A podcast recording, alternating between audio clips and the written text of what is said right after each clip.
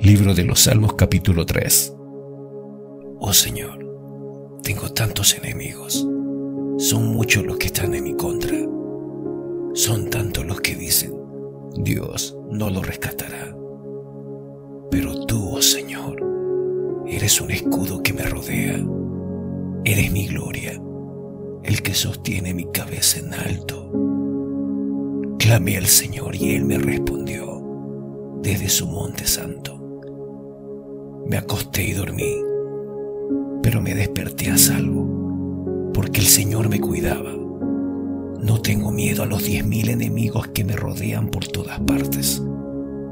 Levántate, oh Señor, rescátame, Dios mío. Abofetea a todos mis enemigos, destroza los dientes de los malvados. La victoria proviene de ti, oh Señor. Bendice a tu pueblo